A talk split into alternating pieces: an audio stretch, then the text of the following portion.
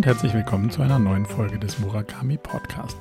Diesmal die Episode mit Pascal Fey von Mehr Geschäft. Pascal hat uns ganz tiefe Einblicke gegeben in das ganze Thema Online-Marketing, wie man Lead-Generierung möglichst automatisiert und wie man einen Funnel aufbaut mit allem, was dazugehört und auch mit den Sachen, die einem vielleicht ein bisschen unangenehm erscheinen mögen, wenn man einen Funnel darauf ausrichtet, immer die nächste Stufe des Vertriebsprozesses zu erklimmen. Darüber hinaus hat Pascal uns ganz viel in seine persönliche Geschichte, aber auch in seine Denkmuster einblicken lassen und er hat uns verraten, warum Selbstdisziplin die höchste Form der Selbstliebe ist. Jetzt also viel Spaß mit Pascal Fey von Mehr Geschäft.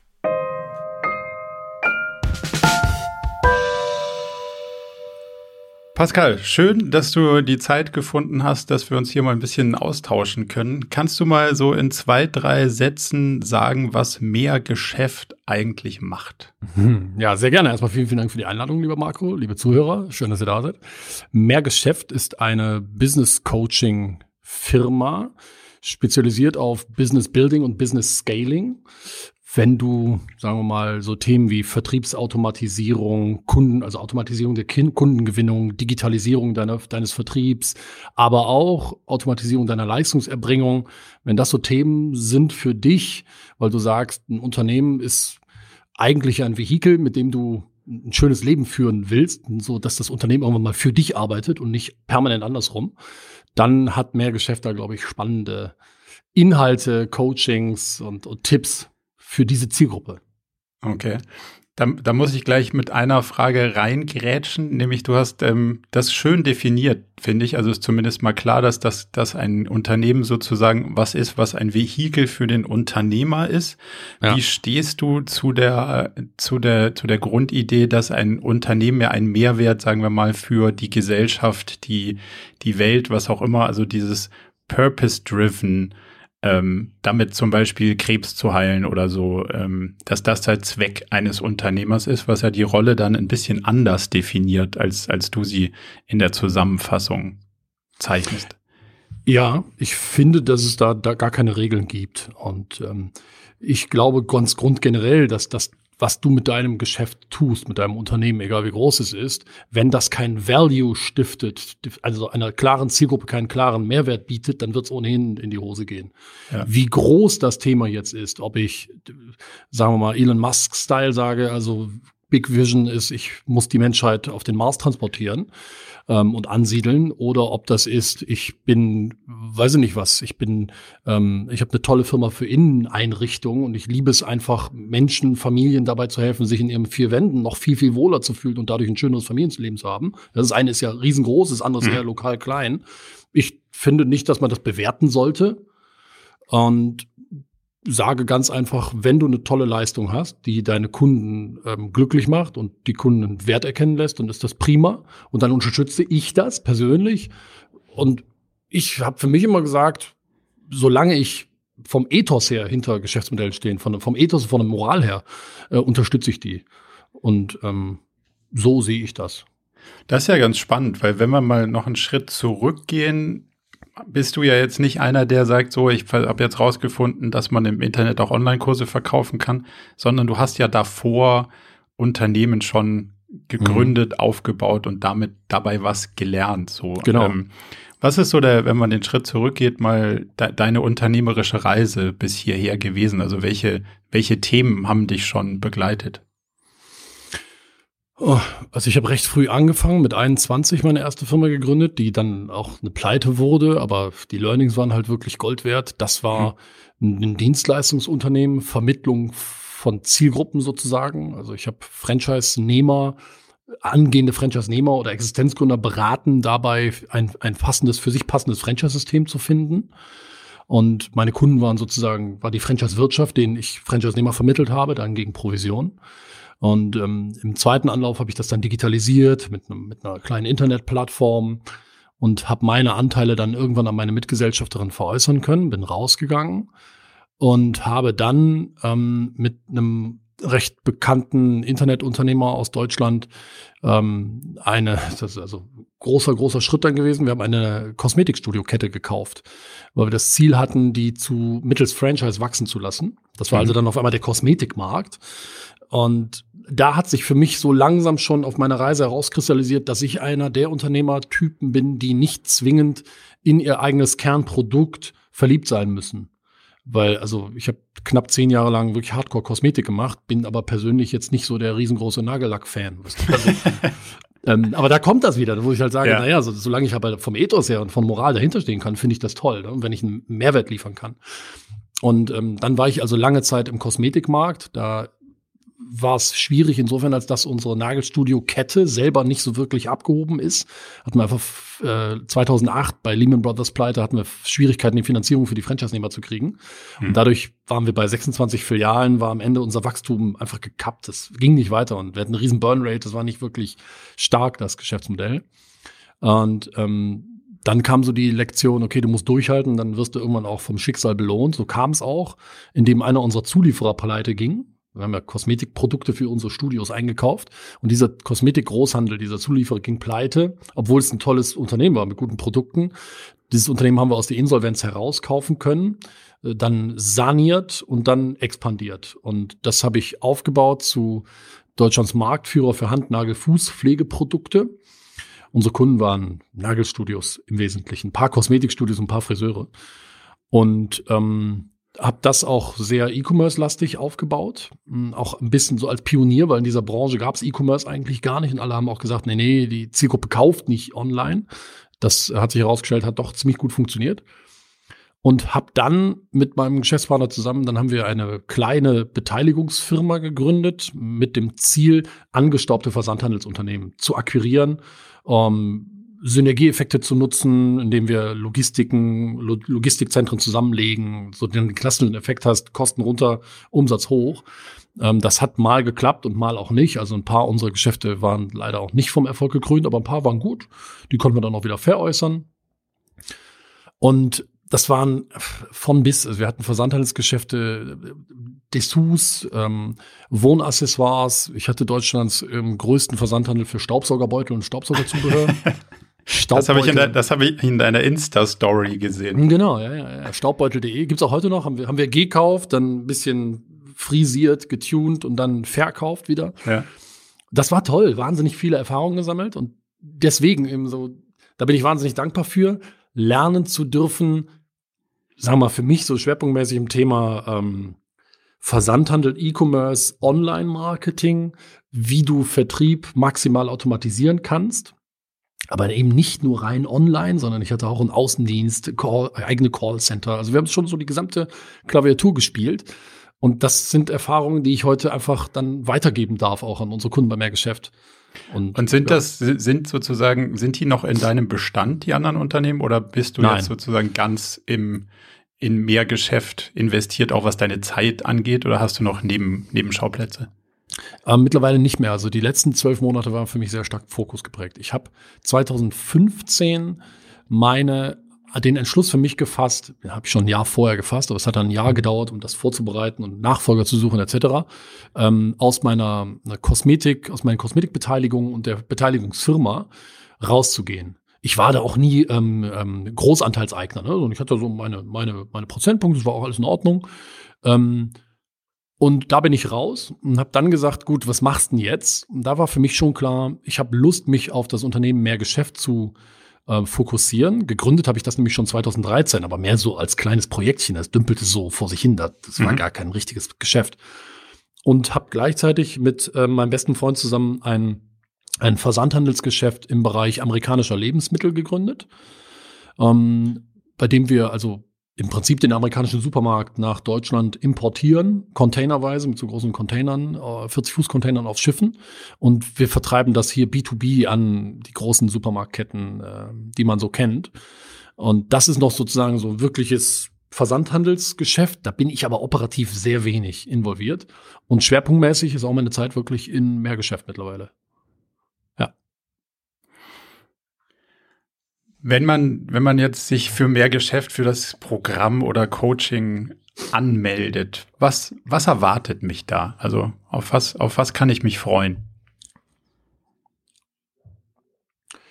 Naja, wenn du, wir müssen erstmal gucken, für wen ist überhaupt das Richtige. Ne? Das ist das Richtige für Leute, ja. die sagen, hm, ein Unternehmen ist im Idealfall eine profitable Organisation, ähm, die ohne mich funktioniert.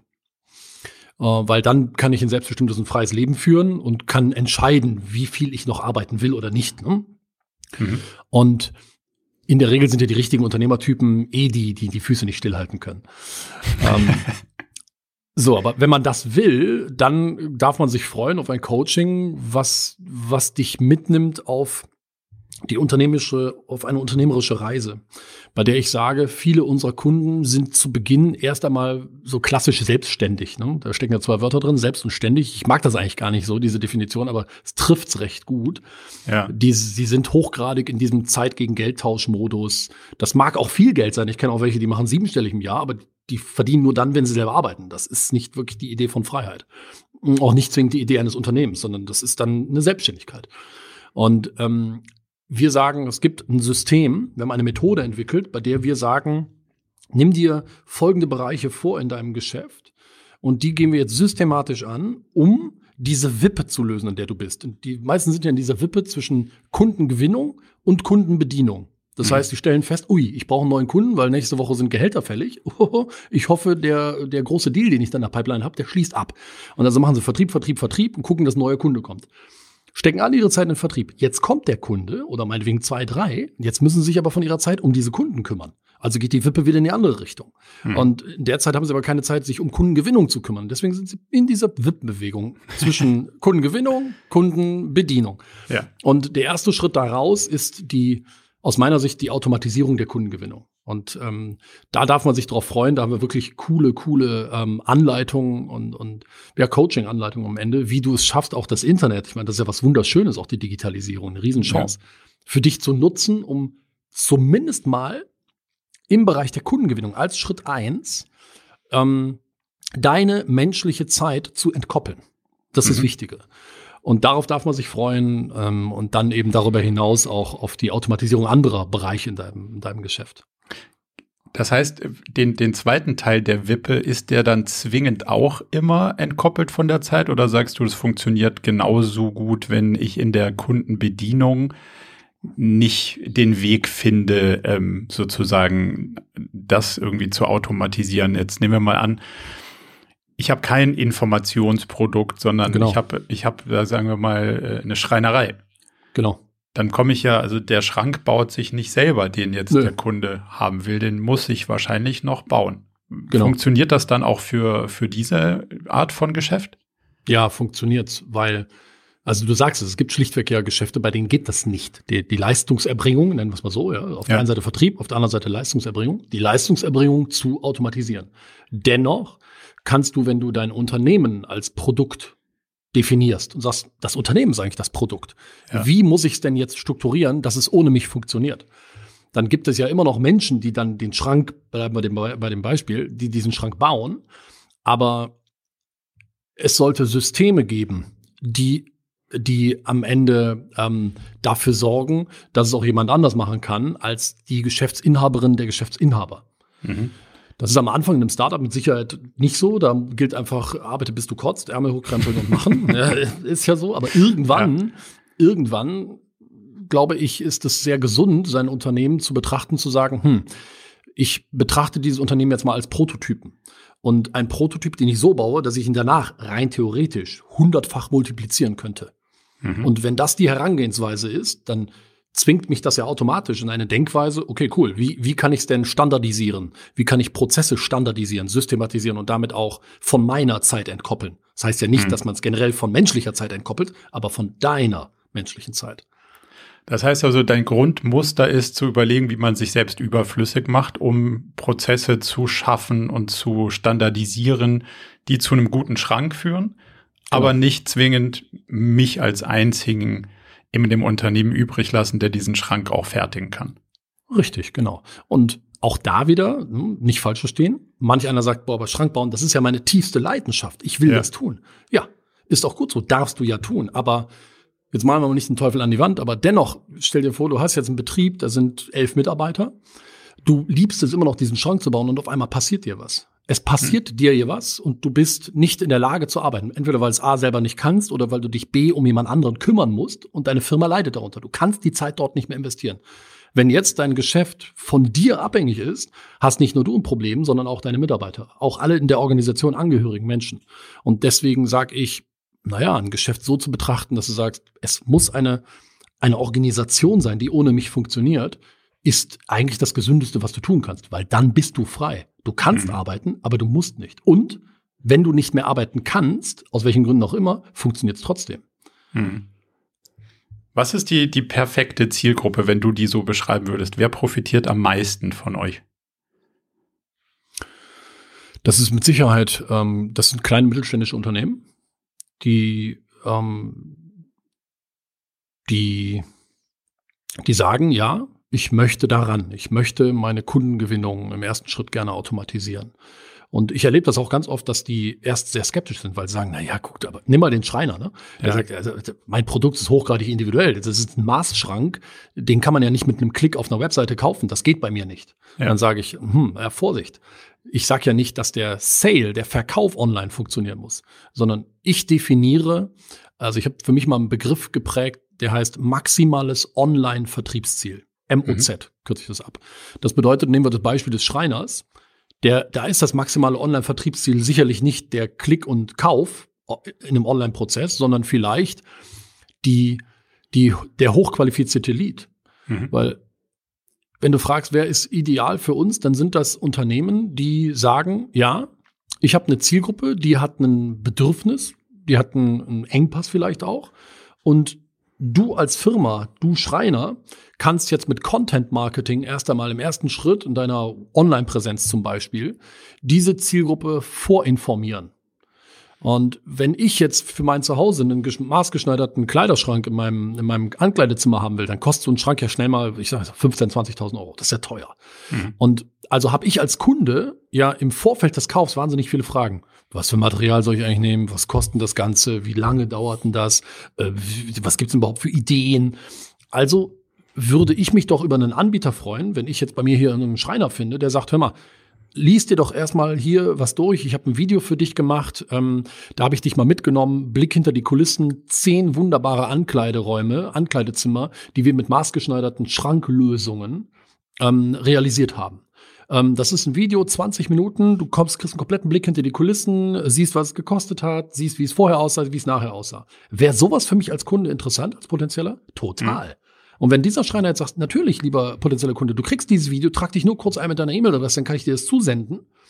Bumm, habe ich ein Tauschgeschäft initiiert, nämlich da okay. Daten, Daten, ja. E-Mail-Adresse gegen Geschenk, Content-Geschenk, Value-Content. Ja. Und ähm, dann habe ich die E-Mail-Adresse und dann kann ich, wenn ich die Adresse habe, einen verkaufsfördernden Dialog initiieren, bei dem ich mich als Schreiner wirklich tief in den Kopf meiner Zielgruppe versetze und überlege, okay, Pain und Pleasure. Ne? Sigmund Freud hat ja schon gesagt, menschliches Verhalten kannst du irgendwie reduzieren auf Pain und Pleasure, Freude empfinden oder Schmerz vermeiden. Ja. So ganz, ganz grob. Ja. Und dann musst, sag ich immer, finde von deiner Zielgruppe die Pain- und Pleasure-Punkte raus. Was, was ist es? Wo brennt denen der Kittel? Wo wollen die hin? Und da bietest du Content an und sagst dann, maximales Online-Vertriebsziel, hey, lieber Interessent, hm, wenn auch Sie das, das wollen, dass wir einfach mal eine Gratis-Analyse ihrer, ihrer, ihres Raumes machen, so dass wir da herausfinden können, was kann für Sie die individuelle Schranklösung sein, ähm, dann tragen Sie sich hier ein und wir telefonieren dazu mal. Boom. Dann ist das maximale Online-Vertriebsziel in dem Falle ein Telefonat. Mhm. Ein hochgradig vorqualifizierter Lead. Und Geschäfte, die sich sowas vorstellen können, sagen, oh, das ist aber spannend. Die, denen können wir richtig gut helfen. Lustigerweise kann ich so ein bisschen aus unserer Historie sagen, dass es ja wenn du jemanden vor fünf Jahren gefragt hättest, ähm, kann man hochgradig Unternehmensberatung so vorqualifiziert im Internet ähm, mit Informationen versorgen, dass sie sozusagen ankommen und sagen, das, was ihr da macht, genau das will ich, ja. dann hätten ja auch die meisten Leute gesagt, nee, geht nicht. Bei Unternehmensberatung genau. musst du auf jeden Fall 25 Mal irgendwo hinfahren, Kaffee trinken, Networking, Events machen, weiß der Geier. Und ich habe mir vor sieben Jahren gedacht, das hm, ist gar nicht so mein Ding. Ähm, da habe ich nicht so Lust drauf. Das muss irgendwie anders gehen. Ich will nicht die ja. gleiche Geschichte 25.000 Mal erzählen, sondern ich erzähle die im Internet und dann, genau. wenn, wenn jemand sozusagen die richtigen Erfahrungen da draußen gesammelt hat und gesagt so, hey, ich habe ein Problem und die Lösung, die ihr da skizziert, passt zu meinem Problem, dann sollten wir mal sprechen. Und das, das erspart ja in beiden Fällen total viel Aufwand. Also das ist ja ein Mehrwert, den du auch auf der Kundenseite generierst, weil ich muss dann in dem Beispiel nicht mit lauter Schreinern sprechen, wo ich denke, puh, die zehn Schlafzimmer, genau. die die da ausgebaut haben, das passt überhaupt nicht zu mir. Dann genau kann ich schon mal mit dem richtigen Schreiner sprechen. Genau das. Das ist eigentlich, ich sage immer, und das ist was Tolles, wenn wir jetzt mal, ich sage immer, Content macht schlägt Werbemacht. Mhm. Also es ist heutzutage für jedes Unternehmen da draußen, ob es der Physiotherapeut ist oder der, der Autohandel äh, oder ähm, eine Unternehmensberatung, ist völlig egal. Es ist so, es gibt so tolle Möglichkeiten heute, ohne viel Geld zu investieren, Kunden zu gewinnen. Und der größte Schlüssel ist Content. Genau das, was du eben auch gesagt hast. Mensch, mhm. ich erzähle die Geschichte einmal, ich liefere vorab guten Content, wärme die Zielgruppe auf, weil die, die dafür in Frage kommen, die, die konsumieren das und sagen, oh Mensch, das ist aber interessant. Da ist ja dann Resonanz. Und da entsteht Vertrauen. Und das ist heutzutage wichtiger denn je. Nimm mal als Beispiel, hm, ich bin äh, Radsportler und äh, bin früher aktiv Mountainbike gefahren. Und wie habe ich früher ein Mountainbike gekauft? Naja, ich komme aus Wuppertal-Vorwinkel. Also Wuppertal ist schon mal schlimm, Wuppertal-Vorwinkel ist ganz schlimm. Und in dem, unserem Stadtteil gab es einen Fahrradhändler. Einen Fahrradhändler. Rat mal, wo ich mein Fahrrad gekauft habe.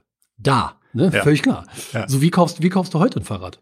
Du, du, keine Ahnung was, du, du liest irgendwie mal eine Zeitschrift, siehst, oh Mensch, cool, guck mal da, eine Enduro oder ein, ein Downhiller irgendwie wäre für mich interessant. Oder ne, du, du, du guckst erstmal, was für Modelle sind interessant. Dann gibst du dieses Modell mal bei YouTube ein, siehst einen Fahrbericht, dann gibst du mal in ein Forum und siehst, ach guck mal, was schreiben denn andere dazu? Und dann bist du so weit zu sagen, ja, das ist es, das, das Modell ist tatsächlich, das kommt für mich in Frage. Und dann suchst du, wo kannst du es kaufen und wo kaufst du es?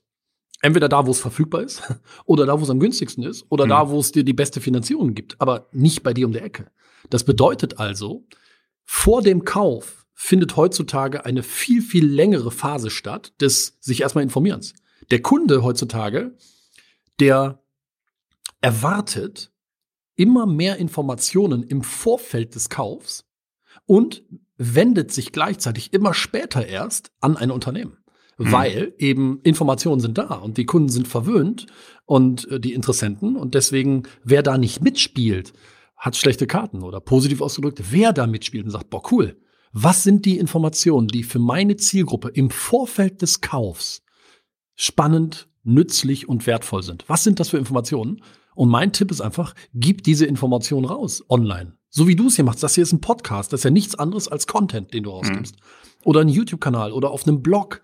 Und einfach Content rausgeben, das sorgt für Vertrauen und das führt zu mehr Kunden. Das ist ganz einfach.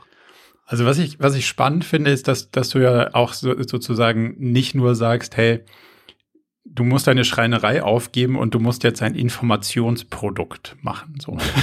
Das ist ja, da, da kriege ich irgendwie Nackenhaarprobleme, wenn ich irgendwie diese, sagen wir mal, ähm, ja, wenn ich diese Art von, von, von, von äh, Internet-Coachings mir irgendwie gen genauer angucke, weil das ja natürlich in Teilen wenig mit der Realität zu tun hat und dir als potenziellem Interessent immer verspricht, ich weiß, wie du reich wirst über Nacht, du musst nur mhm. diesem Muster hier folgen. Mhm. Aber wenn man da drei Minuten drüber nachdenkt, kommt man eigentlich immer nur dazu, dass man eigentlich das Geschäftsmodell kopieren muss, das dir den Erfolg über Nacht versprochen hat, weil für alle anderen funktioniert es nur so begrenzt. Ja. Und, und wenn ich dich richtig verstehe, sagst du ja so, hey, wir, wir müssen auch schauen, auf welches Modell wir das anwenden. Also der Schreiner genau. ist was anderes als der Fahrradhändler, aber der, der Benefit da drin in diesem ganzen Content Marketing, der ist ja für alle nachweisbar da. Und da geht ihr darauf auch in eurem Coaching ein? Also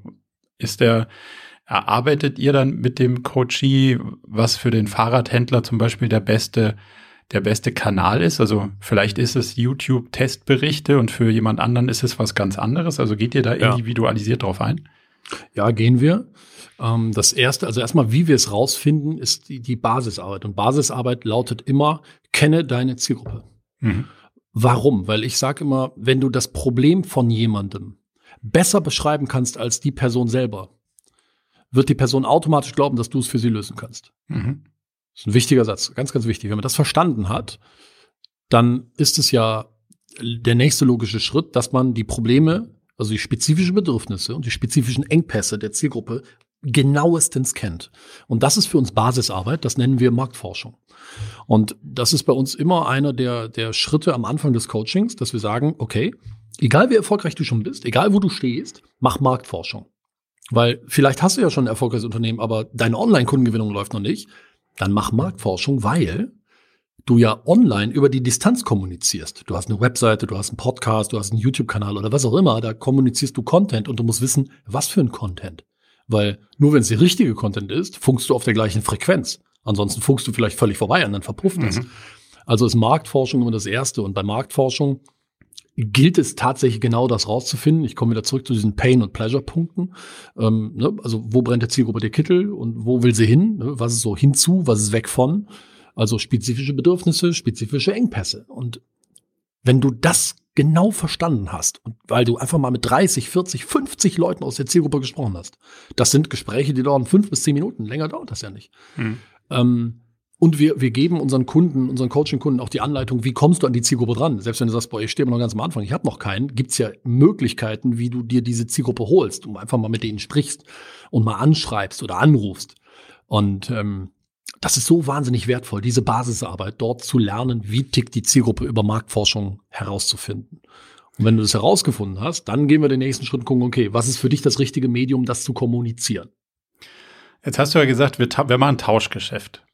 Ja. Also Schrei Schreinervideo gegen E-Mail-Adresse. Das mhm. läuft ja auf ähm, unter Onlinern den berühmten Funnel hinaus. Genau, ja.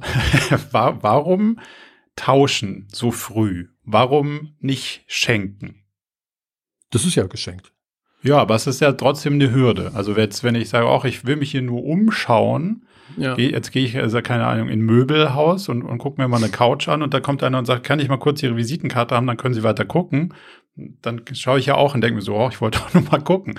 Wieso muss ich jetzt, wieso muss ich jetzt meine, mit meinen Daten bezahlen, in Anführungszeichen? Warum kann ich nicht einfach nur gucken?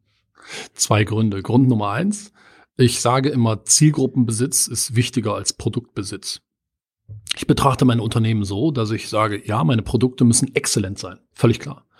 Ähm, und dennoch ist mein höchster Asset nicht mein Produkt, sondern meine Zielgruppe. Und ähm, warum? Weil ich mit der Zielgruppe in einen verkaufsfördernden Dialog treten kann. Als Unternehmer baue ich mir, Achtung, eine durstige Masse Menschen auf und habe jetzt die Möglichkeit, ein Glas Wasser nach dem anderen zu servieren. Mhm. So, 50.000 YouTube-Abonnenten, mit denen kann ich in Dialog gehen. Ich habe 50.000 Leute bei mir in der E-Mail-Liste, die meine E-Mails lesen, mit denen kann ich in Dialog gehen. Ich habe äh, eine, eine Facebook-Gruppe mit irgendwie 10.000 Leuten, mit denen kann ich in Dialog gehen. Das ist für mich mein Marktplatz, wo ich direkt einen Kommunikationskanal habe und sozusagen habe ich ein Umsatzproblem oder kommt Corona und keiner geht mir vor die Tür, habe ich die Möglichkeit, mit denen zu kommunizieren. Das ist wahnsinnig wertvoll. Hm. Und das Zweite ist, natürlich ist das auch schon eine erste kleine Hürde. Ne? Die, die dann sagen, ja, okay, ich mache das jetzt, ich trage mich hier ein mit meiner E-Mail-Adresse, die haben vielleicht auch die nötige Ernsthaftigkeit. Vielleicht. Nicht alle davon, aber manche. So, und das ist aber ein super spannender Punkt, Marco, weil die Leute haben ja gar keinen Bock, sich einzutragen mit der hm. E-Mail-Adresse. Das will ja keiner. Weil das ist schon der erste Schritt Richtung Aufgabe der Anonymität. Das will ja keiner. Also muss man dieses Tauschgeschäft muss man eigentlich verstehen wie ein Verkaufsprozess. Und in einem Verkaufsprozess gibt es immer zwei Sachen. Es gibt einen Preis, der zu zahlen ist, aber der wird dann gezahlt, wenn der Nutzen dem gegenüberstehend sehr groß ist. Also es ist immer Nutzen gegen Preis. Also musst du den Nutzen richtig, richtig groß machen. Und da sind wir wieder beim Punkt. Was ist der Nutzen? Den Nutzen kannst du ja nur dann verstehen und richtig kommunizieren, wenn du die Zielgruppe wiederum verstehst. Mhm. Wenn du weißt, okay, jemand, der, gehen wir zu dem Beispiel, zu Hause in seinem Ankleidezimmer eine tolle maßgeschneiderte Schranklösung haben will für 20 bis, keine Ahnung, wie viel, 30.000 Euro, der hat im Vorfeld Fragen. Wer ist die Bayer Persona? Ist es eher der Mann oder ist es eher die Frau, die da sich mal Gedanken macht oder sind es beide? Ähm, oder ähm, was für Fragen haben die?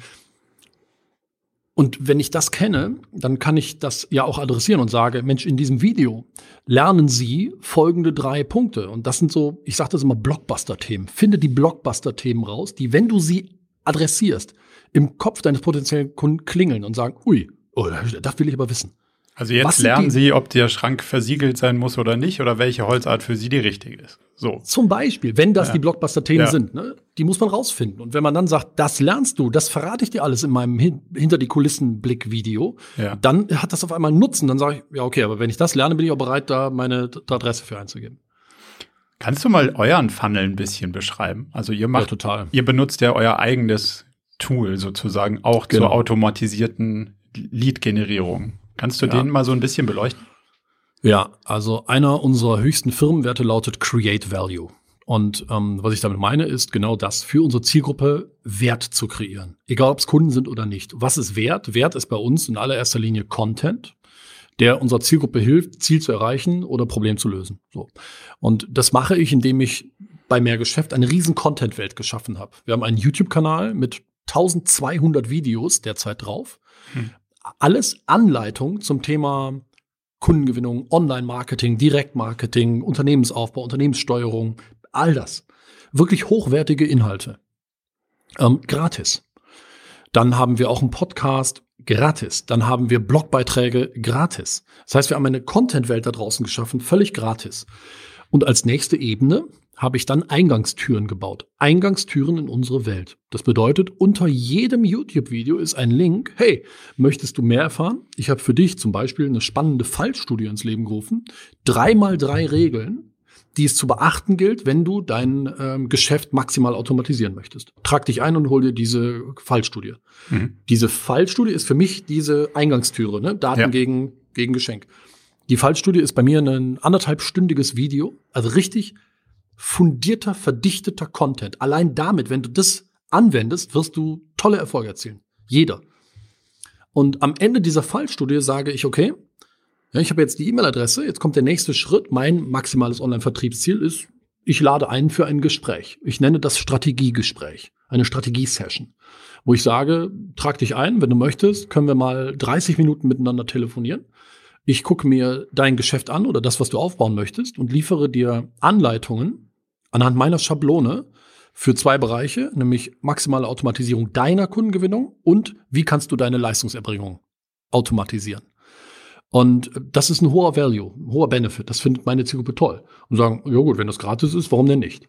Und auch dieser Touchpoint wieder, dieses Gespräch, folgt unserem Wert Create Value. Ja, am Ende dieses Gesprächs fragen die aller, allermeisten unserer Interessenten, hört mal, euer Coaching, kannst du mir da ein bisschen was zu erklären? Wie funktioniert das? Mhm. Und ja, für uns ist es ein Vertriebsgespräch, ist völlig klar. Ja. Aber höchstens 20 Prozent. 80 Prozent ist wirklich Deliver Value, also wir liefern richtig, richtig coolen Content. Anleitung, Help-Content. Und 20 Prozent ist dann, okay, wir sprechen über unsere Lösung. Und bei uns dann so 30, 40 Prozent der, der Menschen, die mit uns telefonieren, buchen dann tatsächlich unser Coaching. Das ist unser Funnel. Jetzt hast du ja in so einem Funnel eine, eine, sagen wir mal, grundlegende Entscheidung, nämlich es gibt immer, und das finde ich, wenn man euch so ein bisschen von außen betrachtet, schon sehr spannend, es gibt immer einen nächsten Schritt. Ja. Und es gibt nicht, ah, ich kann jetzt mal hier ein bisschen rumschauen, ich kann jetzt mal da und ich kann jetzt mal das machen und dann kann ich wieder gehen, sondern wenn ich zum Beispiel auf so einem, ähm, einem, einem Strategiegespräch äh, Formularseite lande, kann ich da entweder nach vorne durch die Tür gehen oder ich kann wieder gehen. Genau. So, Ja, aber ich kann nicht äh, sagen, ach, jetzt bin ich beim Schreiner, jetzt gucke ich mir doch noch mal kurz die Küchenabteilung an. So, Genau. weil die, es gibt nur diese eine Tür, vor die du mich stellst. Das, Ja. das hat natürlich ein Potenzial, dass mehr Leute sagen, ach, naja, weißt du was, es geht nur nach vorne, also gehe ich durch die Tür und buche mir mal so ein Mhm. Gespräch. Das kann aber natürlich auch heißen, dass die Leute, die vielleicht eine Küche gekauft hätten, gehen nicht durch die Schlafzimmertür, weil sie sagen, ah, so wichtig ist mir der Schrank jetzt doch nicht. So. Das heißt, du triffst ja eine Entscheidung damit, die, die schon auch wehtun kann. Wie, wie, wie gehst du damit um? Also, zwei Antworten kann ich darauf geben. Das erste ist, warum mache ich das eigentlich so? Mhm. Das hat ja, das hat ja gar nicht zwingend was mit Online-Vertrieb zu tun, sondern das Nö. ist ja Ver Vertrieb ist Vertrieb. Online ist zufällig ein neues Medium. Und im Vertrieb gibt es aus meiner Sicht den guten alten Stufenverkauf. Ob Okay. offline, ob offline oder online. Du führst die Leute von Stufe zu Stufe. Die wenigsten sind sich nur im Klaren darüber, was sind die Stufen in meinem Prozess. Ja. Also Schritt eins, definiere die Stufen und dann Schritt zwei, verkaufe immer nur den nächsten Schritt. Ist ganz einfach. Und das machen wir. Und ähm, wir bei uns ist es relativ simpel, weil wir haben ein Angebot. Wir haben ein Coaching, Punkt, das ist es. Ne? Bei uns gibt es eben nicht noch Küchen und sonstiges. Ja. Ähm, künftig ja, wir arbeiten an weiteren Lösungen, aber auch bei einem, bei einem, bei einem Schreiner, der mehrere Angebote hat, es kann ja mehrere Eingangstüren geben. Es kann die Eingangstür geben für die, die sagen, äh, Ankleidezimmer. Der kann ja aber auch noch eine Eingangstür und eine Content-Welt für das Thema Küchen. Kann er sich ja auch bauen. Mhm. Aber ich würde ich würd die Funnel nicht miteinander vermischen. Ja. Vielleicht ist es schlau, und das machen wir auch mit unseren Kunden, einen sogenannten Positionierungssatz zu erarbeiten, wo du sagst, ich bin der bundesweit oder regional führende Experte für maßgeschneiderte ähm, Holzlösungen, ob Schlafzimmer, Küche oder sonst was. Das, weißt du, in so einem Satz, Ja. wenn der unten in der Signatur jeder E-Mail steht, ist schon klar, ah gut, ich trage mich mal ein, dann kann ich im Zweifel mit dem Typen auch noch über Küchen reden. Ähm, und das nächste, was ich sagen möchte, ist, wir haben einen Hund. Und unser Hund, ähm, der ist jetzt mittlerweile zwölf, der ist, der ist wirklich groß. Und ähm, der Hund hat jedes Jahr Geburtstag. Und jedes Jahr kriegt er zum Geburtstag, ja, kriegt er eine Fleischwurst, so eine große Fleischwurst. Ja. Und die schneide ich in zwei Teile. Und ich habe zwei Kinder. Und ähm, jedes Kind darf ihm einen geben.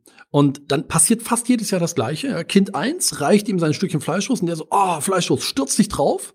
Und ich sag Kind zweimal, warte noch, bis er es aufgegessen hat.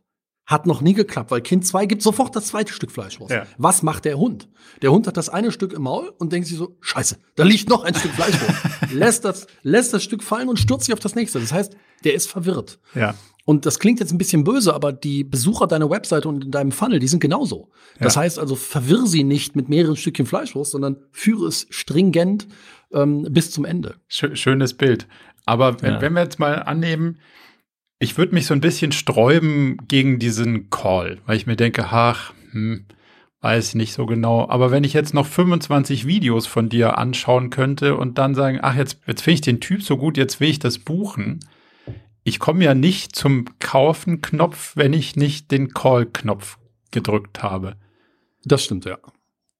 Das heißt ja möglicherweise machen dann so ein paar aus, keine Ahnung, Kontaktscheue oder was auch immer die Tür wieder zu und denken sich, ach, naja, vielleicht komme ich morgen und vielleicht passiert morgen, aber nie. Das ist dir, Das, das stimmt. das ist dir ausreichend. Ähm, also du sagst, in, in Summe passt das schon. Ja, das passt in Summe, aber was wir auch machen, ist Retargeting. Das heißt, die, die auf so ein Formular kommen und es ist dann nicht ausfüllen, Mhm. ähm, an deren Fersen hefte ich mich ja, Ja. online und Ist mir schon auf- auch wieder. Schon, Ja, ist mir du? schon aufgefallen. Genau, du hast das, du hast das mitgekriegt. Wir, wir heften uns an die, Her an die Fersen und holen dann eben doch uns hintenrum welche rein. Also erste Aussage ist ja, der Prozess ist so. Du kannst bei uns nur buchen über ein Gespräch. Das Mhm. ist so, aber das ist ja eben beim Schreiner auch so, weißt du? Also ich so. Klar, es kauft ja keiner den Maßschrank, ohne dass du mal Maß genommen hast. Genau, genau. Und bei uns ist es genauso. Wir möchten ja auch uns angucken, wer ist denn das? Wir arbeiten nicht mit jedem zusammen, weil wir einfach ganz seriös sagen, wir, es gibt auch Geschäftsmodelle, denen können wir nicht helfen. Das, das passt nicht. Ne? Wenn die Marge zum Beispiel nicht groß genug ist, äh, das ist so ein Kriterium, dann, dann können wir in der Regel schwer helfen. Und deswegen müssen wir telefonieren, das Telefonat, das Kennenlerngespräch als Medium nutzen, um beidseitig seriös abzuklopfen, macht das Sinn oder nicht. Und ähm, ja, vielleicht könnte ich, wenn ich es weglassen würde, in manchen Fällen ein bisschen mehr Umsatz machen, aber das ist nicht long-term gedacht, sondern das ist short-term. Nämlich short-term vielleicht ein bisschen mehr Umsatz, aber long-term ähm, nicht gut, weil dann produziere ich unzufriedene Kunden. Und das wollen wir natürlich nicht. Jetzt suggeriert dieses Formular ja so ein bisschen, dass man mit dir sprechen kann. Ja, Wenn ich dein Modell richtig verstehe, würde es mich wundern, wenn du alle Sales Calls selber machst. Nee, ja, das ist klar. Ich mache die, ich, ich, also, ne, wir sind ja hier unter uns, ich mache mittlerweile keine Calls mehr. Ja. Ähm, früher habe ich das gemacht, ne? Und auch da wieder, wenn du dir die unternehmerische Reise von diesem Unternehmen anguckst, ich habe die selber gemacht, die Calls, die ersten, es waren auch über 100 Gespräche, habe ich selber geführt. Ja. Ich habe den, ich habe den Telefonleitfaden in seiner Ursprungsversion selber geschrieben und erstellt. Mittlerweile natürlich mit dem Vertriebsteam verbessert und optimiert, ähm, mit meinem Geschäftspartner zusammen, der auch Mitgesellschafter ist und bei uns den Vertrieb leitet.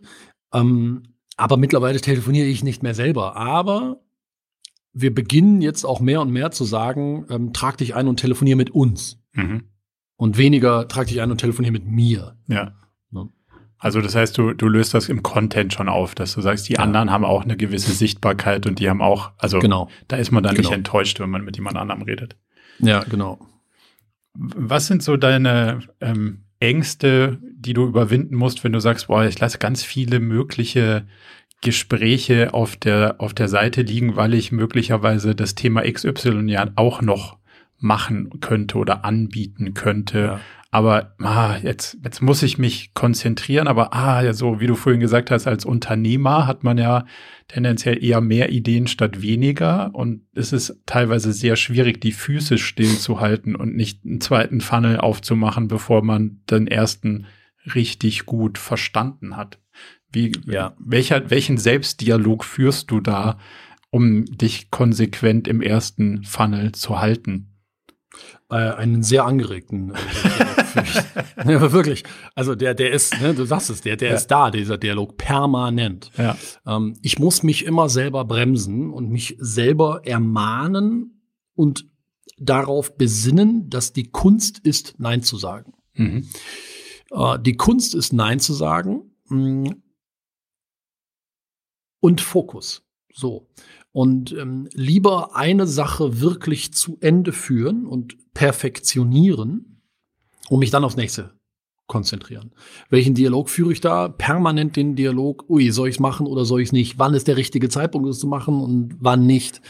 Ähm, ist das immer alles richtig? Nee, mit Sicherheit nicht. Also mit Sicherheit mache ich da wahnsinnig viele Fehler und ich tausche mir auch mit anderen Unternehmern aus, die ähnliche Geschäftsmodelle haben und die vielleicht auch größer, viel größer sind als wir. Und wo ich dann sehe, ui, hm, klar, der hat auch mehr Produkte. Soll ich das jetzt auch machen oder soll ich das nicht machen? Aber ich glaube, das Schöne an unserem Modell ist, und da bin ich ein großer Freund von, ähm, ich versuche die Dinge in unserem eigenen Prozessen, ich versuche die so simpel zu halten, dass Fehler sofort offensichtlich sind. Wohingegen viele die Dinge so komplex machen, dass wenn es nicht mehr läuft, ähm, sie nicht sehen, wo ist der Engpass. Mhm. Und ähm, ja, vielleicht mache ich deswegen ein paar Euro weniger Umsatz, aber ähm, nur Short-Term. Long-Term, glaube ich, ist mein Modell das Richtige, wenn man sich darauf besinnt, Fokus, weniger Dinge machen, aber besser. Die Kunst ist Nein zu sagen. Da habe ich übrigens für alle Unternehmerinnen, Führungskräfte da draußen, Unternehmer einen, einen tollen Buchtipp. Das Buch heißt Essentialism. Gibt's auch auf Deutsch Essentialismus. Mir fällt gerade der, der Autor nicht ein. Aber im Prinzip ist die Message weniger, aber besser. Ja, Wirklich total. Toll. Als, als wir uns ähm, bei, bei Freddys Unternehmersegeln kennengelernt haben, hast du das mir empfohlen und äh, ja. ich kannte das noch nicht, muss ich zugeben. Ähm, mhm. Hab's mir dann aufgrund deines, deines Tipps gekauft und bin wirklich äh, in Teilen so begeistert davon, dass ich sage, das müsste man jedem, mit dem wir über OKRs reden, zum Beispiel auch mal an die andienen, ähm, weil natürlich ja. genau das ja der Kern auch der Sache ist, äh, zu vielen, vielen Dingen Nein zu sagen, die am Wegesrand liegen und spannend sind. Ja. Und das beschreibt, ja. beschreibt das Buch auf jeden Fall ganz gut. Das, weißt du, ich finde, das ist wie in einer guten Ehe oder einer Partnerschaft. Ne? Da, da liegen auch viele interessante Dinge am Wegesrand sozusagen. Aber wenn du Ja sagst, kriegst du ein Problem. Ja. Und jetzt, jetzt ist es ja so, dass, in, also wenn ich das richtig verstanden habe, in deinem Geschäft gibt es ja nicht nur Sachen, die dazukommen könnten, also sagen wir jetzt mal ein ganz anderes Produkt, sondern du hattest ja auch physische Produkte, also sowas wie ähm, die Möglichkeit, Seminare zu machen mit dem mhm. gleichen Content. Also es ist ja, ja, sehr nah dran an ja. eine andere Darreichungsform. Und dagegen genau hast du dich ja auch entschlossen, wenn ich das richtig sehe. Ja, oder ja. individuelles Ding, wenn ich jetzt sage, hey, Herr Pascal ist ein, ist ein super Typ, mit dem muss ich jetzt mal, den lade ich mal ein, der soll mal einen Tag hierher kommen, mit dem muss ich jetzt mal hier irgendwie meinen Laden aufräumen. Wird es ja auch sicher Angebote zugeben. Ja. Wie, wie hast du dich selber dadurch navigiert und gesagt, ja, hm, spannend, aber will ich nicht machen? Am Ende habe ich in mich hineingehorcht und habe versucht rauszufinden, was will ich eigentlich? Ich gebe dir mal ein Beispiel. Wir haben früher, letztes Jahr sogar noch und vorletztes Jahr auch noch, haben wir große offene Seminare gemacht. Äh, mit unseren eigenen Kunden. So ein Zweitagesseminar, 800 Leute in einem großen Saal und dann zwei Tage richtig guten Content. Natürlich habe ich dann auch ein Angebot gemacht und manche haben es gekauft. Also das war, war toll, war auch hochprofitabel. Ich habe an so einem Wochenende ähm, also sehr attraktive sechsstellige Umsätze gemacht. Hm. Aber zwei Tage auf der Bühne stehen. Ähm, ein Event mit 800 Teilnehmern, da brauchst du mal mindestens 40 Leute aus deinem Team. So groß ist unser Team gar nicht. Also ja. müssen wir immer, immer auf externe zurückgreifen. Die ganze Firma ist da irgendwie drei Wochen komplett lahmgelegt mit Vorbereitung, Nachbereitung. Ähm, das ist, das macht Spaß. So, mir, mir macht sowas Spaß, aber nur dann, oder anders, es hört auf, Spaß zu machen, wenn es zur Pflicht wird. Ja. Für mich. Wenn ich dann Pflichttermin habe und weiß, oh nein, nächsten Monat habe ich jetzt wieder Veranstaltung, muss ich wieder zwei Tage auf der Bühne stehen, obwohl ich eigentlich lieber angeln gehen würde. Ja.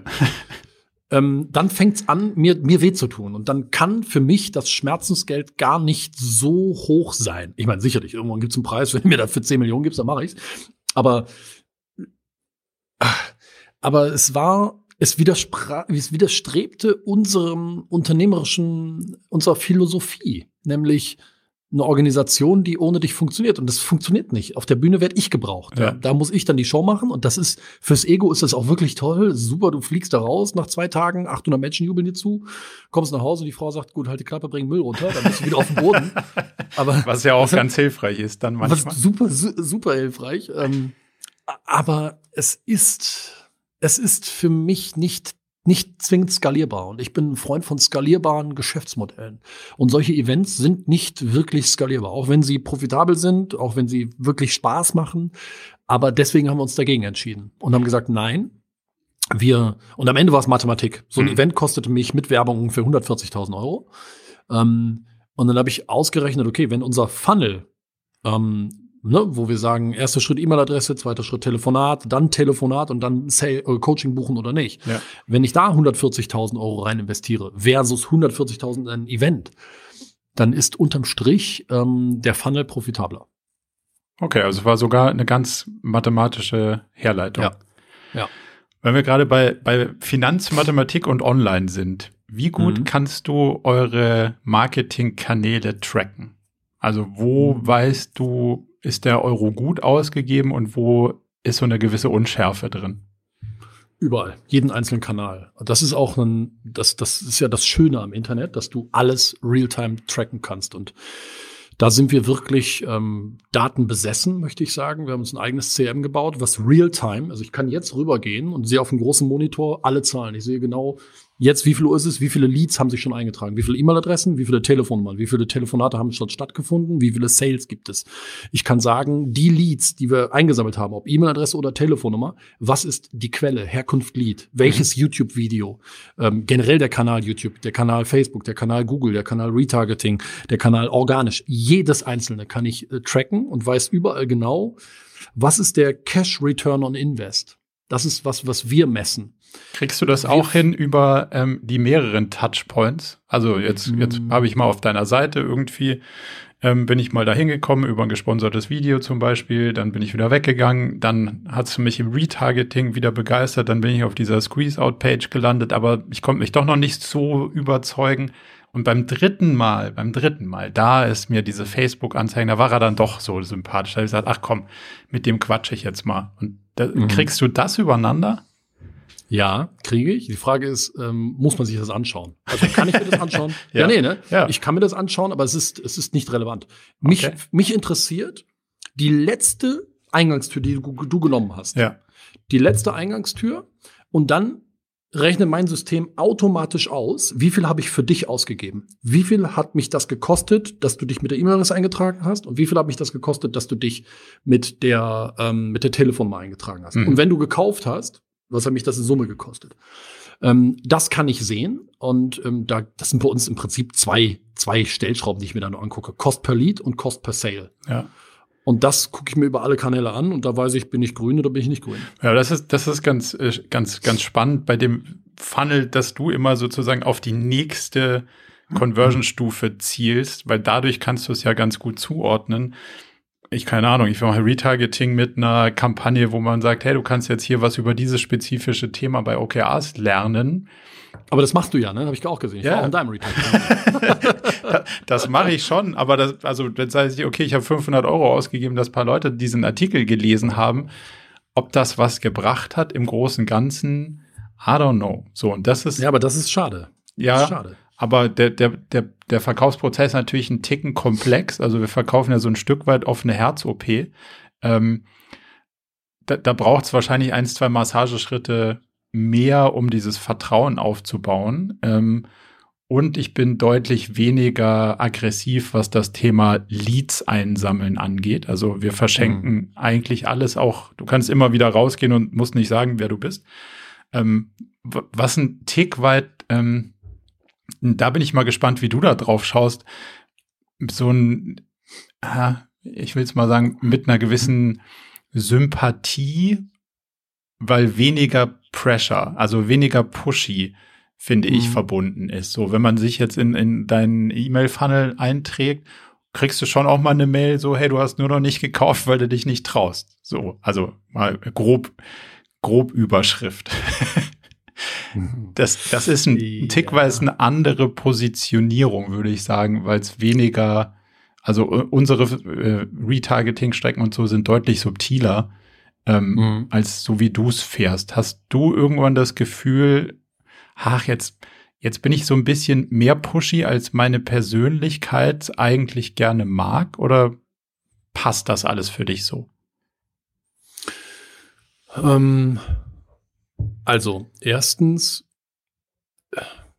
wir reden ja hier über Kommunikation, also ne, mhm. ob es per E-Mail ist, ob es ein Retargeting-Ad ist oder was auch immer. Und aus meiner Sicht gibt es ein Schlüsselwort, was diese Kommunikation rechtfertigt, und das lautet Relevanz solange ich mich im Relevanzfenster meiner Zielgruppe befinde, ist alles gut. Natürlich gibt es welche, die sagen, boah, das nervt mich aber jetzt, der soll die Klappe halten. Schon wieder der Typ natürlich, auf YouTube. Na, natürlich gibt es die, aber ja. jetzt mal ein bisschen ähm, Verkaufspsychologie und, und Kundenverständnis. Für wen machst du denn deine Werbung? Es gibt ja drei Typen von Menschen in deiner Zielgruppe. Es gibt die Ja-Sager, es gibt die Nein-Sager und es gibt die Vielleicht-Sager. Die Ja-Sager, du kannst machen, was du willst, die kaufen sowieso. Immer. Punkt. Da musst du dich nicht für anstrengen. Wirklich, die werden kaufen. Das sind leider sehr wenige, also das ist der kleinste Anteil, aber die werden kaufen. Mhm. Für die machst du deine Werbung nicht. Und dann gibt es die Neinsager. Die werden nicht kaufen, egal was du machst. Da kannst du noch so nett sein und gratis Content rausgeben, ob mit E-Mail Opt-in oder ohne, ist völlig wurscht. Die werden nicht kaufen. Mhm. Die sind doof. Ich habe kleine Kinder, die gucken YouTube, der gucken die ein Video von Pumuckel. Pumuckel macht Ferien und dann hast du bei YouTube immer so Daumen nach oben oder Daumen nach unten unter dem Video. Und da hat dieses Video irgendwie 360 Daumen nach unten. Der Pumuckel, weißt du? Was ist das für, was, was ist das für Menschen? was sind das für Menschen? Das sind die, das sind die Neinsager. Die kaufen nicht. Für die mache ich das Marketing auch nicht. Und dann gibt's die in diesem interessant, das sind die Vielleicht-Denker.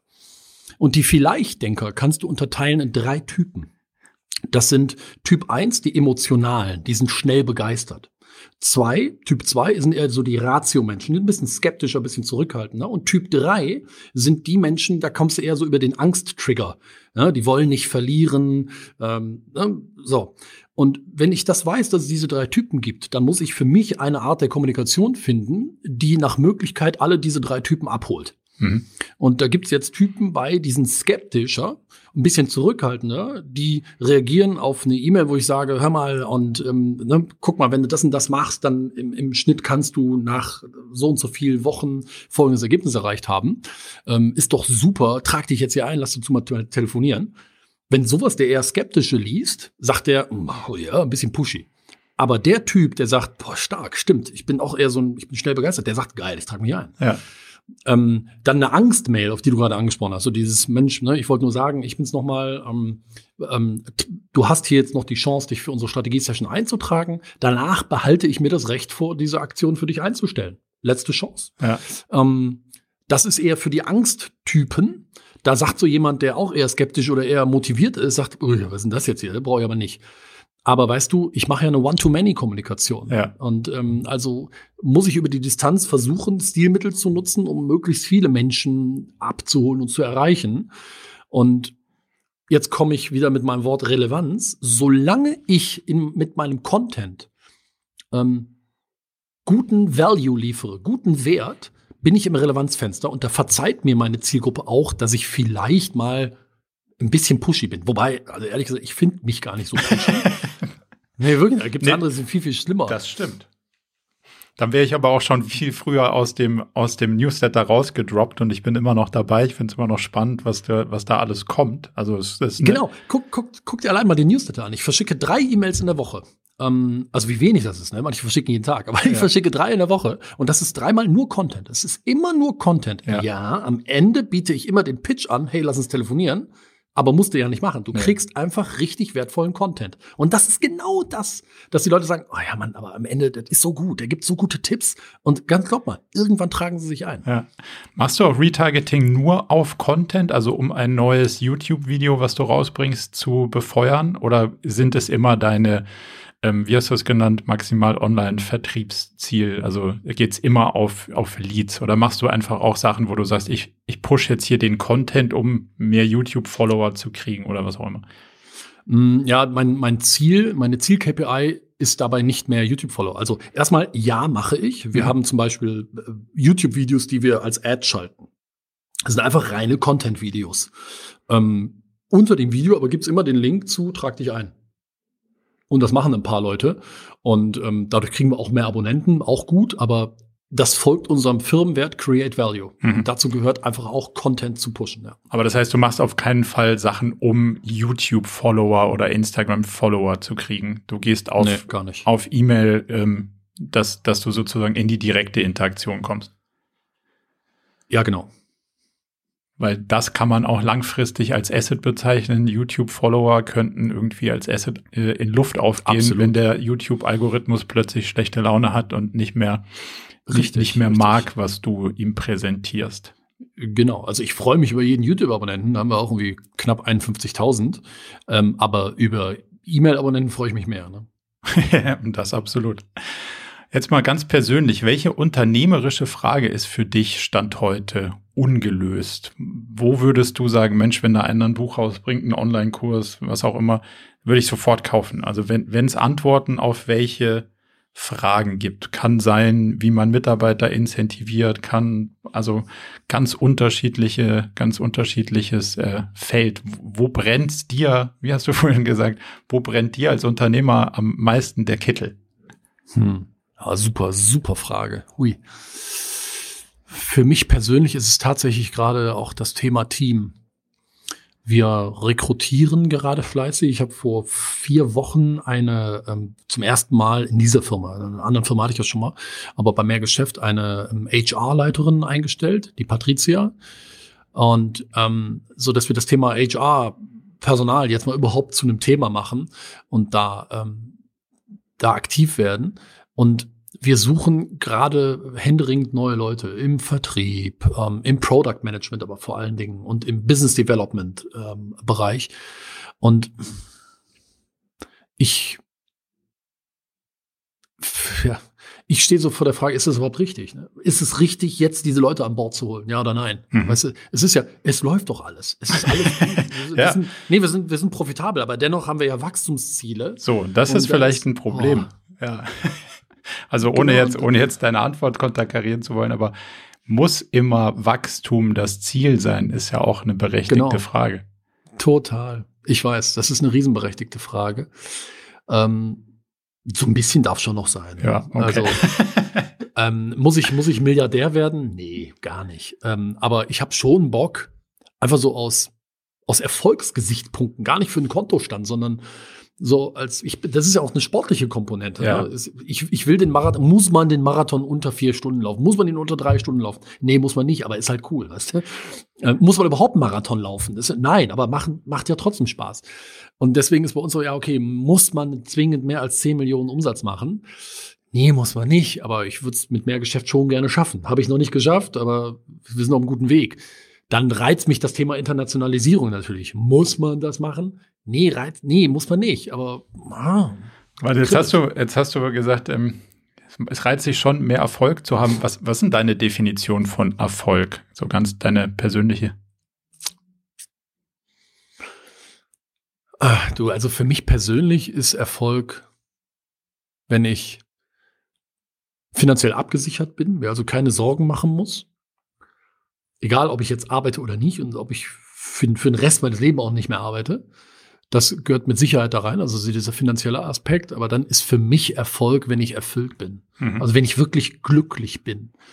Und das bin ich, wenn ich ähm, drei Sachen, wenn ich Zeit mit meiner Familie verbringe, wenn ich Zeit für mich selber verbringe, also ob es Angeln ist oder mit meinen ferngesteuerten Autos spielen oder Hobbys eben, ne, so Dinge oder mal im, in der Natur unterwegs sein, zwei Tage im Wald schlafen, Feuer machen. Ähm, und das Dritte ist auch, wenn ich, ähm, wenn ich mich selbst verwirkliche. Also ähm, so diese Rasenmäher-Momente in meiner Firma. Warum sage ich das? Wenn ich Rasenmäher, ich finde Rasenmähen bei mir im Garten wahnsinnig mhm. befriedigend. Mhm. Du siehst so, sofort, was passiert ist. Genau, ja. genau. Es sieht einfach schön aus. Und das, diese Rasenmäher-Momente im Unternehmertum, die finde ich auch total toll, weil ich dann sehe, oh cool, guck mal, hast du angestoßen, realisiert, Erfolg, schön. Das ist für mich Glück. Ja. Und ja. Jetzt hast du vorhin schon ein Thema angesprochen, Ego. Und so mhm. in deiner persönlichen Reise würde ich jetzt zumindest mal aus den Gesprächen, die wir so im Vorfeld kurz geführt haben, so ein bisschen antizipieren dass du da eine veränderte Sichtweise über die Jahre drauf entwickelt hast. Wie, ja. wie wichtig ist dir Ego heute oder wie, wie ego-driven bist du? Ich bin schon noch ziemlich ego-driven. Das ist, wäre falsch zu sagen, nein. Hm, nur nicht mehr so schlimm. Also, aber du bist auf einer Reise, sagen wir es so. Das ist ein bisschen ja, refle reflektierter zu betrachten. Natürlich. Also ich definiere mich selbstverständlich auch über unternehmerischen Erfolg. So, wenn man, wenn man mir das alles wegnimmt, ne, ist immer die Frage, was bleibt denn eigentlich? Ja. Wenn du alles nicht mehr hast, wenn alles Materielle weg ist, wenn du bist nicht mehr bekannt, gar nichts mehr. So, du bist du. Was bist denn dann eigentlich? Da habe ich mich in den letzten Wochen viel mit auseinandergesetzt und bin da auch schön äh, bin ich gut weitergekommen, muss ich sagen. Ähm, aber dennoch sage ich, ja, ist aber auch schön, was ich habe. Ja. Weißt du? ähm, und ich glaube, das ist auch erlaubt. Ja. Ich habe sicherlich ein Ego-Thema noch. Ich, ich bin ja auch, weißt du, jetzt bei unserem Unternehmersegeln, ähm, da war ja dann auch heute die Berliner E-Commerce-Szene oder Startup-Szene dabei mit, mit fetten Exits an Pro7 Sat 1 und sowas. Sowas habe ich noch nicht geschafft. Und ja. das ist unternehmerisch für mich so ein bisschen, ja, ist kein Manko, aber es ist schade, wo ich so das Gefühl habe, auch oh Mensch, also in der Liga kann ich irgendwie noch nicht mitspielen. Aber, aber das heißt nicht Seite, zwingend, also das heißt ja nicht immer zwingend, dass du finanziell auf einer anderen Ebene bist, weil das also ich habe schon viele stimmt. Exits gesehen, die in der Presse gut aussehen und so auf dem auf dem kleinen Papierchen, was dann als Scheck an die Gründer wandert, kommt dann gar nicht mehr, mehr so viel an, weil irgendwie 50 ja. Millionen Liquidation Preference davor sitzen und hinten raus genau. war es dann nicht so spannend, aber man kann sagen, es war gut. So, und das, ist das ist ja ein ja. klassisches Anerkennungsthema aus der Szene. Und ich habe mit Freddy ja auch so in, in einem der Podcasts hat er gesagt, ja, was, eher spaßig, aber natürlich ein Stück weit ego-driven äh, für mich. Ja, du, was, du hast ja noch nicht mal ein Unternehmen verkauft. Was bist du für ein Unternehmer eigentlich? Und dann, genau, ja. da muss man schon aufpassen, dass man das sich nicht irgendwie ähm, Total. auf die Fahnen schreibt, weil am Ende des Tages äh, ist ja das Unternehmen, so wie du es definiert hast, was, was der Gesellschaft und dir einen Nutzen stiftet und solange das da ist, wo es wo es äh, hin soll, ist ja der Artikel in der Gründerszene total irrelevant. Vielleicht schaffst du es auch ins Handelsblatt oder ins äh, Manager-Magazin, Bildzeitung der Wirtschaftsleute, aber das ist ja nicht so wirklich, also sinnstiftend ist das ja langfristig nicht. Von daher ist es ja viel spannender, das ein Stück weit ignorieren zu können. Ja, ist es auch. Da das ist sicherlich einer der Ego-Punkte, wo ich äh, deutlich weitergekommen bin. Ich war früher nur Exit-driven, ja. nur. Ähm, und das hat äh, klar haben wir ein paar Dinger verkauft, aber ganz ehrlich, das waren jetzt keine großen Schecks, ne? also überhaupt nicht. Ähm, das bin ich mittlerweile nicht mehr. Ich bin da auch, ich ruhe da in mir und bin auch sehr glücklich und stolz darauf, was wir hier geschafft haben. Komplett Eigenkapital finanziert, eine Bude, hochprofitabel, Kurs 10 Millionen Euro aus dem Nichts. Das ist schon ja, das ist ja schon echt anständig, wenn man bedenkt, dass ähm, nur vier Prozent aller Unternehmen jemals mehr als eine Million Euro Jahresumsatz machen. Mhm. Ähm, nur bei so Momenten, wie dann bei so Unternehmertreffen, weißt du, da kommst du ja zwangsläufig in die Gefahr des Vergleichs. Mhm. Und der Vergleich ist halt immer, haben wir uns drüber unterhalten, ja, der Anfang vom Ende oder der Anfang vom Unglück, ähm, weil dann wird dir vorgehalten, da sitzt jemand, der hat eben für, keine Ahnung was, äh, 100 Mio an Pro7 Sat1 verkauft. Und dann denkst du automatisch so, ähm, okay, ich fahre gleich zurück in mein kleines mittelständisches Unternehmen mit, mit, mit 14 Mitarbeitern. Aber damit. Ja. ja. genau. I love it und I'm, I'm fucking profitable. Ja, und das ist, das ist wirklich, das ist ja, das muss man sich immer auf die Fahne schreiben. Das sind die anderen Definitionen von Erfolg. Und das, glaube ich, ja, absolut. das ist wichtig. Sag mal, hast du ja. Gruppen oder Formate, in denen du dich austauschst, sowas wie Business Netzwerke, EO, YPO, gute Freunde, wo man sich nicht mal nur so auf einen Kaffee oder ein Bier trifft, sondern sagt so, hey, jetzt arbeiten wir mal an dir, an mir, an uns, nach ja, einem ja. strukturierten Vorgehen. Machst du sowas? Ja. Ja. Ich bin nicht bei EO und auch nicht bei diesem y YPO. Y YPO ja. bin ich nicht. Hat mir Fred, Freddy hat mir das mal zugeschickt, YPO, aber hm, ich fühle das noch nicht für mich. Und gute Freunde von mir sind auch bei EO, aber ich, ich sehe das nicht. Was ich mache jetzt schon seit 14 Jahren ist, ähm, auch mit einem meiner besten Freunde zusammen, ähm, meinem besten Freund zusammen sogar, muss man sagen, ähm, wir haben vor 14 Jahren mal unser Leben in sechs Bereiche unterteilt. Und ähm, diese sechs Bereiche sind ähm, Liebe, also Liebe und Partnerschaft, dann Körper und Geist, Nummer zwei. Nummer drei ist Karriere, Nummer vier ist Finanzen, Nummer fünf ist soziales Umfeld und Nummer sechs ist Sinn. Was der Sinn überhaupt? Und dann ähm, haben wir gesagt, okay, pro Bereich gibt es eine Skala von null bis zehn. Und dann haben wir uns erstmal hingesetzt, vor 14 Jahren haben wir gesagt, okay, was ist denn meine Ziel im Bereich Liebe, Partnerschaft? Mhm. Was ist meine Ziel im Bereich Karriere? Meine Ziel, meine 10, meine 10 im Bereich Karriere, was ist meine 10 im Bereich Finanzen und so weiter? Diesen Idealzustand erstmal zu definieren, zu sagen, wow, das wäre ein fettes Ziel. Und dann sagst du, prima, wo stehe ich? Was ist der Status quo? Wenn das die 10 ist, was ist mein Status quo? Und dann haben wir überlegt, gut, was machen wir jetzt pro Bereich, um in den nächsten zwölf Monaten näher Richtung zehn zu kommen? Mhm. Und so hast du dann irgendwann sechs konkrete, wenn du es richtig machst, Dinge, wo du sagst, das, das ist eine Aufgabe, die nehme ich mir vor. Eine Sache, die nehme ich mir vor, pro Bereich. An denen arbeite ich jetzt in den nächsten zwölf Monaten. Und ähm, wichtig ist, das zu dokumentieren. Und das machen wir jetzt seit 14 Jahren in Folge, immer zum Jahresende hin. Und das ist magisch, was da passiert. Super spannend. Das ist für mich, ja, das ist für mich so der Unterschied zwischen existieren und leben, ne? so wie sie am Leben arbeiten und nicht im Leben leben äh, Einfach, arbeiten. Ja. Genau, ja, ähm, sondern sehr reflektiert, sehr bewusst. Das ist total stark. Wenn ich da heute meine Aufzeichnung gucke von vor zehn Jahren, wo ich noch gesagt habe, boah, mehr Geschäft mal gründen, das wäre toll. Weißt du? Ja. Wenn ich dann heute zurückgucke, ich so, boah, shit, was alles passiert ist. Ne? Oder, oder auch Ängste, Sorgen, Dinge, die du vor fünf, sechs Jahren hattest, die damals für dich so riesig waren. Und du guckst da heute rein und siehst, boah, siehst du, hast du auch geschafft, hast auch gemeistert. Mhm. Also das mache ich sehr intensiv. Das gucke ich mir auch unterjährig regelmäßig an und wir äh, tauschen uns da aus. Das mache ich so auf persönlicher Ebene. Und rein unternehmerisch habe ich eigene Mastermind-Gruppen gebildet mit äh, mit einfach Peer Group Unternehmern, mit anderen Unternehmern, die ähnliche Geschäftsmodelle haben ähm, und mit denen ich mich regelmäßig austausche und wir uns auch treffen und dann so wirklich ähm, share everything. Mhm. Und das, das ist toll. Das ist wirklich toll. Das ist ja im Prinzip das ähnliche Format, halt nur nicht nur nicht so teuer und von außen gemanagt. genau, genau. kann man ja, ja, kann man ja so sagen. Jetzt, wenn man, wenn man dir ein bisschen auf Instagram folgt, bist du ziemlich diszipliniert. Zumindest mal, wenn man deine Morgenroutine verfolgt. Was, hm. was spielt Disziplin für eine Rolle in deinem Leben? Für mich ist Disziplin wichtig, weil ich an sich wahnsinnig undiszipliniert bin. Okay. Ich bin so der, dessen Kinderzimmer früher ähm, aussah wie nach einem Terroranschlag. Ja. Ähm, der Pizzakarton lag sechs Wochen unterm Bett, so das war ich. ähm, und ich habe für mich einfach irgendwann festgestellt, hm, mit Ordnung und Disziplin funktioniere ich einfach besser oder anders also funktioniere ich überhaupt. Wenn ich zu Hause nicht meinen Autoschlüssel immer wieder an dieselbe Stelle legen würde, er wäre einfach weg. Okay. Ich würde ihn nicht mehr finden. Und wenn, wenn ich morgens meinen Autoschlüssel schon nicht finde, ist der Rest des Tages im Eimer. Ich bin dann wirklich vollkommen out of order. Ja.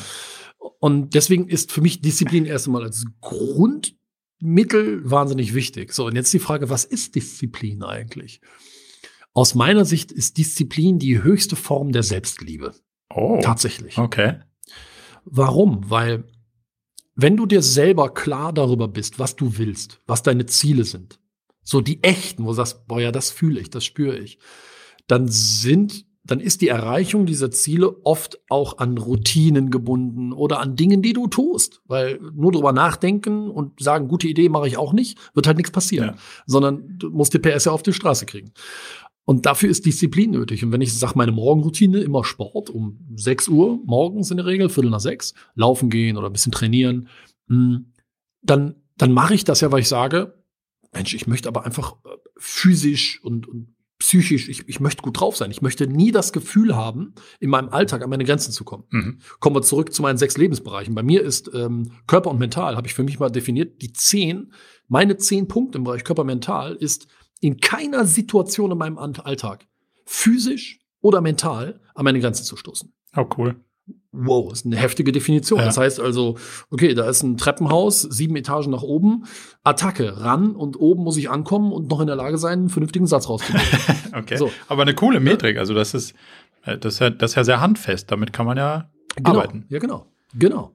Und ähm, mental das Gleiche. Wenn ich es schaffe, mich jeden Morgen um 6 Uhr selber zu besiegen, weil das muss ich, habe ich Bock, morgens um 6 Uhr Sport zu machen? Überhaupt nicht. Ja. Aber, aber wenn ich es schaffe, mich selbst zu besiegen, dann zahlt das ja auf meinen A-Disziplinmuskel ein, aber auch auf meinen Mental, auf meinen Mentalmuskel. Ich werde einfach ein Mentalmonster. Meine Energie ist echt hoch. Ja. Und ähm, deswegen sage ich, wenn du dich wirklich liebst, dann tust du doch alles, um diese Ziele zu erreichen, die du dir vorgenommen hast. Und Disziplin ist das Geschenk, was dich dahin führt. Deswegen ist Disziplin die höchste Form der Selbstliebe. Wow. Wie sieht deine Morgenroutine aus? Ich stehe auf und habe meine Sportklamotten schon immer im Badezimmer am Vorabend zusammengelegt. Okay. Also auch da wieder, das muss vorbereitet sein, sonst, sonst funktioniert es nicht. Also wenn du ankommst und so, sagst, ach, könnte ich jetzt auch den Bademantel anziehen und kurz nochmal abbiegen, äh, statt äh, in, ja, ins genau. Gym, in die Sauna, dann ist auch schwierig. Genau. Okay. Ja, genau. Mach's dir leicht. Ja. Ne? Und leicht ist es, okay, das ist schon vorbereitet, das liegt da. Also ähm, ziehe ich meine Sportklamotten an und fahre entweder ins Gym, jetzt gerade natürlich nicht, nicht möglich, also habe ich mir zu Hause ein paar Sachen gekauft und gehe runter entweder in den Garten auf der Terrasse oder in den Keller und trainiere oder ich laufe. Mhm. Also ich mache so eine Stunde, mache ich einfach Sport. Stunde, anderthalb Stunden. Und ähm, das ist für mich eine wahnsinnig wichtige Morgenroutine. Dann äh, nehme ich meine Vitamine. Also ich habe einen, einen Apotheker, der ist äh, ein guter, enger Freund von mir, der mich permanent mit so High-Performance-Vitaminen ausstattet. Ähm, das sind so zehn Kapseln oder was jeden Morgen, die ich mir dann da reintanke.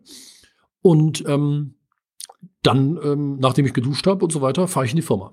In der Firma habe ich, ähm, ähm, haben wir einen Koch angestellt. Das war auch echt life-changing, muss ich sagen. Wow. Den ich auch allen Mitarbeitern zur Verfügung stelle, sehr, sehr gerne. Also wir stellen den zur Verfügung. Und ähm, der kocht für uns eben Frühstück, Mittagessen und für abends auch noch ein bisschen was da. Sehr gesund, der kocht rein vegan. Ich bin nicht vegan, aber hier im Büro ernähren wir uns vegan. Ja. Ähm, und da kriege ich morgens früh dann immer mein, mein Essen. Ich kriege so einen Krug mit anderthalb Liter äh, Wasser mit äh, frischem Zitronensaft drin, äh, was ich auch hier während des Interviews gerade wieder getrunken habe. Und ähm, das ist meine Morgenroutine. Wow. Sowas wie Meditation oder solche Dinge? Oder kommt das? Ja, doch. Ja? Doch, doch, gehört auch dazu, ja. Also ich muss zugeben, ich meditiere nicht jeden Morgen, sondern ich würde sagen, so in 50 Prozent der Fälle meditiere ich morgens, aber abends meditiere ich auch immer. Oh, wow. Also zweimal ja. am Tag dann, wenn es gut läuft? Manchmal, manchmal ja. Mhm. Wow. Wir haben auch in der Firma einen Meditationstrainer, der ähm, alle zwei Wochen zu uns kommt und mit dem Team meditiert ne, und mit uns meditiert ich finde das Thema schon auch wichtig. Total. Vielleicht noch zum Abschluss eine Frage. Was würdest du sagen, sind die drei Bücher, Videos, Podcasts, Talks, ähm, die du sagst, muss man gesehen, gelesen, gehört haben? Als was, was würdest du sagen, hat dich da am meisten beeinflusst? Wenn wir mal über Bücher sprechen, dann ähm, sind das folgende Bücher. Ich bin ein Riesenfan von Ted Nicholas. Ted Nicholas ist leider verstorben dieses Jahr.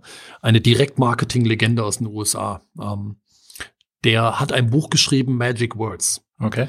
Und in Magic Words, das empfehle ich einfach jedem Menschen zu lesen. Ja. Also Unternehmerinnen, Unternehmern und Führungskräften im Speziellen, aber vor allen Dingen einfach jedem Menschen. Ich bete für jeden Menschen, dieses Buch zu lesen. Weil Magic Words. Er beschreibt einfach, was sind die Wörter, die, wenn du sie benutzt, dazu führen, dass du das kriegst, was du willst. auf freundliche, auf freundliche Weise. Okay. Sowohl, sowohl im gesprochenen Wort als auch im geschriebenen Wort. Direktmarketing. Ja? Also Menschen über die Distanz dazu zu bringen, das zu tun, was du willst. Dem Buch verdanke ich, boah, weiß ich nicht, aber es sind wahrscheinlich ein paar Millionen Umsatz. Hm. Dann ist ein nächstes Buch, was ich auf jeden Fall empfehle, äh, tatsächlich Essentialism. Mhm was, was ich schon erwähnt habe. Und ähm, in deinem Podcast mache ich das jetzt mal. Ich empfehle das Buch normalerweise nicht, weil es einfach, äh, es ist zu gut. Es ist eigentlich zu gut, um es zu empfehlen. okay. Nein, ernsthaft, ja. ernsthaft. Aber ähm, das beste Businessbuch, was ich je gelesen habe. Hm, Brad Sugars. Der Autor heißt Brad Sugars und das Buch heißt Billionaire in Training. Uh, because Millionaire just isn't rich enough. Okay. Und ähm, das ist eine so handfeste Anleitung, wie du ein Unternehmen aufbaust und ausbaust und, und ähm, unabhängig von dir machst. Das ist, das ist halt der absolute Wahnsinn. Wirklich der absolute Wahnsinn. Ich könnte so viele Bücher jetzt hier, ne? Die sind alle so, so toll. Ja.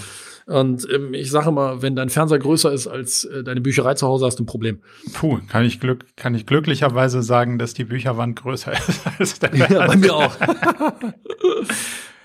Mensch, Pascal, es hat super viel Spaß gemacht. Wir haben jetzt schon über eine, über eine Stunde. Ähm, ich hätte noch Fragen für, für eine ganze Weile, aber ähm, ich denke mal, jetzt haben wir schon, schon, schon echt spannende Felder beleuchtet. Also vielen, vielen Dank für die ganzen Einblicke, für die, für die offenen, ähm, ja, für die ganz offenen Einblicke auch in deinen eigenen Funnel, in dein eigenes Unternehmen. Hat mir viel, viel Spaß und große Freude gemacht und ich denke, konnten wir ein bisschen was mitnehmen. Danke dir für den Besuch. Danke dir auch, danke euch fürs Zuhören und ähm, bis zum nächsten Mal. Vielen, vielen Dank. Bis bald. Gerne. Ciao. Ciao.